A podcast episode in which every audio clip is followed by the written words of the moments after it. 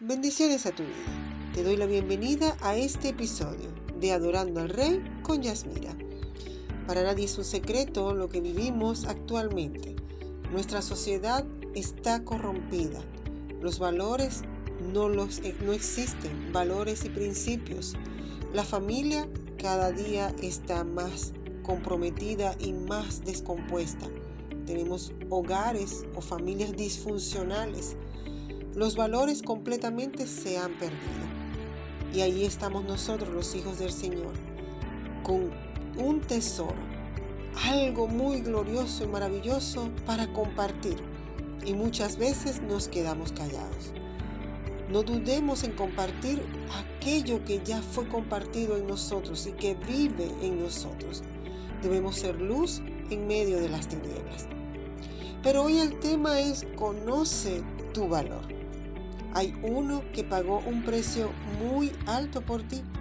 Tienes que recordarlo y no dejes que el enemigo pervierta tu imagen a lo que no eres. De eso se ha encargado el enemigo durante todo el tiempo de la humanidad pervertir, distorsionar la imagen que debemos tener.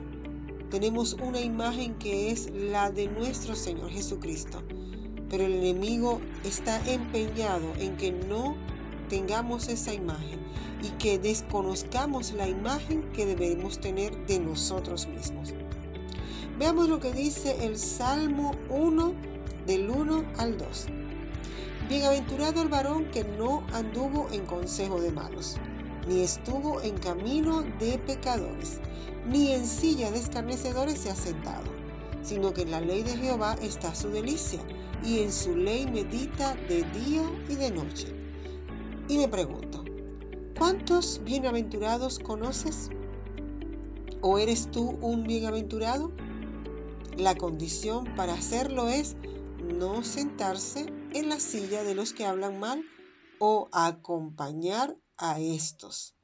Ser ese recipiente del basurero del enemigo, escuchando lo que no debemos escuchar. Escarnecer es hablar mal de alguien en presencia de otro. Esto causa daño a tres personas, el que lo habla, el que lo escucha y del que se está hablando, ya que se crea un monstruo se desprestigia a la persona. Esto suponiendo que son dos los que están hablando, pero si es en grupo ya te puedes imaginar el daño a gran escala. Ahora bien, cuando conocemos nuestro valor y quiénes somos, es difícil que otro venga a darnos un valor diferente. No podemos controlar lo que otros piensan de nosotros, pero sí cómo vamos a reaccionar ante esa situación. Hoy en día hay un flagelo del que se habla mucho, esto es el bullying. Muy frecuente en las escuelas y a través de las redes sociales se hace viral de una forma tan dantesca de casos de bullying, las víctimas siempre la pasan mal y cuando se vengan lo hacen de una forma explosiva y más dañina de lo que fue el bullying, ya que arremeten en contra de vidas que no tuvieron nada que ver con sus problemas. Para nadie es oculto que esto es un problema social grave que escapa de las manos de las autoridades locales y escolares, sobre todo en Estados Unidos. Pero, ¿cómo resolver esta situación? Yo me imagino a los docentes en esas escuelas llenos de tanto temor por no saber cuándo se detonará el furor de algún resentido. Nos alarmamos al ver estas publicaciones y aunque pareciera que esto fuera algo nuevo, que es de esta época, no lo es, ya que en la palabra encontramos este verso que nos habla de no sentarse en silla de escarnecedores. Escarnecer es burlarse de manera cruel y despiadada, de ser vil con otra persona, avergonzarlo públicamente. Ante esta situación, ¿qué se debe hacer? Muchos atacan al armado cuando cometen esa locura de ir al colegio y matar a todos. Y no se debería esperar a que esto suceda para reaccionar. Porque, ¿qué están sembrando en sus corazones para que lleguen a tal punto de quiebre? ¿Qué hay almacenado en esos corazones que llegan a estos límites, a esta situación tan, tan fuerte? y arremeten hasta por su propia vida, porque al final muchos se suicidan. No se puede atacar el problema solamente. Hay que buscar en las raíces qué es lo que hace que actúen así. Cuando atacamos el mal y no las raíces de dónde proviene, este mal no se logra nada. Hay algunos puntos que me gustaría tratar porque es la responsabilidad de los padres establecer los fundamentos en el carácter de sus niños, no de la escuela. La escuela solo se encarga de dar información. O sea, los niños allí reciben información, no reciben formación de su carácter o o cimentar bases y principios para que ellos puedan tener una buena relación más adelante. Por eso debemos fortalecer el carácter del niño en el hogar. Es papá y mamá los que tienen ese trabajo. Si tenemos a niños que son aceptados, amados y con una buena imagen de sí mismo, no serán blanco fácil de abuso y burlas en el colegio y tampoco ellos serán los que abusen de otros niños. Dice la palabra de Dios, enseña al niño en el camino en que deben andar, y cuando sea viejo no se apartará de él. Eso está en Proverbios 22, 6. En el hebreo significa desde la infancia hasta la adolescencia, mientras que la formación lleva la connotación de estrechamiento o protección. Instruir a un niño significa enseñanza apropiada de acuerdo a su edad y esto comienza en la infancia, en la intimidad del hogar. Hay que también enseñarle valores de respeto y dominio propio.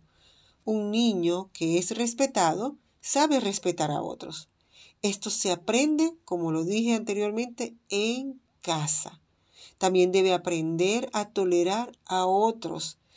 Si él ha sido, han tolerado su comportamiento en casa, él aprende a tolerar a otros. Que aprenda también a reconocer los límites en las relaciones. En el hogar abusivo, el niño aprende a ser abusivo. El niño que es golpeado y maltratado aprende a hacer lo mismo, a desquitarse con otros. Es un niño que lleva furia, que lleva rencor, que lleva odio. Por otra parte, también el maltrato emocional y psicológico. Los padres somos el primer ejemplo a seguir de los niños. Si tú eres comprensivo, amoroso, tolerante, entre otras cosas, tu niño también lo será y viceversa. Si eres todo lo contrario, Él también lo va a hacer. Debemos señalar o denunciar el abuso, no lo podemos tolerar. Tener fortaleza y carácter ante el abusador. Enseñar al niño a no ofenderse tan fácilmente, porque eso es algo que también está influenciando a los niños de hoy, a los jóvenes, a las personas hoy en día se ofenden muy fácilmente y que no se afecte por la apreciación que tenga de él otra persona. Hoy en día vemos que como no solo los niños, también los adultos se ofenden con facilidad. Se ha llegado al colmo que si dices la verdad estás ofendiendo. Esto indica una falta en la persona de tener siempre la necesidad de aceptación y palabras de motivación si no se sienten atacados o que le estás haciendo bullying. Reconocer que todos somos diferentes y aprender a aceptarnos. El estándar de la sociedad a veces es muy alto para que todos los puedan alcanzar. Uno que si eres alto, por eso te van a molestar. Si tienes sobrepeso, te van a molestar. O cualquier rasgo diferente. Debo conocer y aceptar las diferencias de los demás y las mías también, sin importar si otro no lo hace. Ahora quiero que te hagas esta pregunta. ¿Cómo me puedo aceptar? ¿Cómo me puede aceptar, perdón, otra persona si yo no me he aceptado? Si tú te has aceptado como eres, nada te hará dudar de tu valor. Y esto no tiene que ver con orientación sexual, porque con los movimientos que existen hoy en día, tienden a mal interpretar lo que es aceptarse a uno mismo. Los primeros que no se han aceptado son ellos, ya que si naciste varón, eres varón. Si naciste hembra, eres hembra. Eso nada ni nadie lo puede cambiar. Y como tal, te vamos a tratar. Aquí es tus rasgos físicos o tu forma de ser lo que estamos hablando o lo que yo te estoy hablando. No hay tal cosa de que si tú quieres ser hoy hombre y naciste hembra, yo tenga que aceptarlo. No, porque eso es como, es tan absurdo, tan ridículo como decir que, que una lombriz quiere ser una abeja y yo tengo que tratarla como abeja. Es imposible. O que una mosca quiera ser tratada como una abeja. Es imposible. Ella es mosca y seguirá siendo mosca. Nunca va a cambiar. Asimismo nosotros, por mucho tratamiento o por mucho cambio estético que hagas o disfraces. Les comparto algunas escrituras sobre este tema del bullying. Segunda de Crónicas 36, 16 dice, pero ellos continuamente se burlaban de los mensajeros de Dios, despreciaban sus palabras y se mofaban de sus profetas, hasta que subió el furor del Señor contra su pueblo y ya no hubo remedio. En Salmos 14, del 6 al 9 dice, del consejo del afligido os burlarías, pero el Señor es su refugio Oh, si de Sión saliera la salvación de Israel. Cuando el Señor restaure a su pueblo cautivo, se regocijará Jacob y se alegrará Israel. Isaías 29:20 dice, porque el violento tendrá su fin, el escarnecedor será acabado, y serán cortados todos los que se desvelan por hacer el mal. Aquí vemos cómo el escarnecedor y el violento están en la misma categoría. Ellos son malvados. Serán cortados todos los que se desvelan por hacer el mal. Isaías 57:4 dice, ¿de quién os burláis? ¿Contra quién abrís la boca y sacáis la lengua? ¿No sois vosotros hijos de rebeldía, descendientes de la mentira? Segunda de Pedro 3, del 3 al 4 dice, ante todo sabed esto, que en los últimos días vendrán burladores con su sarcasmo, siguiendo sus propias pasiones y diciendo, ¿dónde está la promesa de su venida? Porque desde que los padres durmieron, todo continúa tal como estaba desde el principio de la creación. Hecho 13:41 dice, mirad burladores, maravillaos y pereced, porque yo hago una obra en vuestros días, una obra que creeríais aunque alguno os la describiera. Judas 1.18 dice, quienes os decían en los últimos tiempos habrán burladores que irán tras sus propias pasiones impías. Es lamentable lo que les espera a los que tal hacen. Por eso vemos tanta desgracia tocante a este tema. Si tienes niños, es tu responsabilidad de hacer de él alguien que sea inmune a lo que otros puedan decir de él y que sea alguien que tema al Señor y no se siente en silla de escarnecedores. No tengas miedo de adorar a Dios demasiado. El peligro está en adorarlo muy poco. Finalmente recuerda que hoy tienes un día lleno de vida donde puedes decir y decidir dar la gloria y la honra al único y sabio Dios.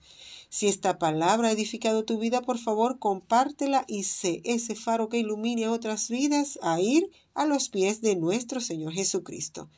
Me gustaría saber de ti en cómo el Señor ha bendecido tu vida.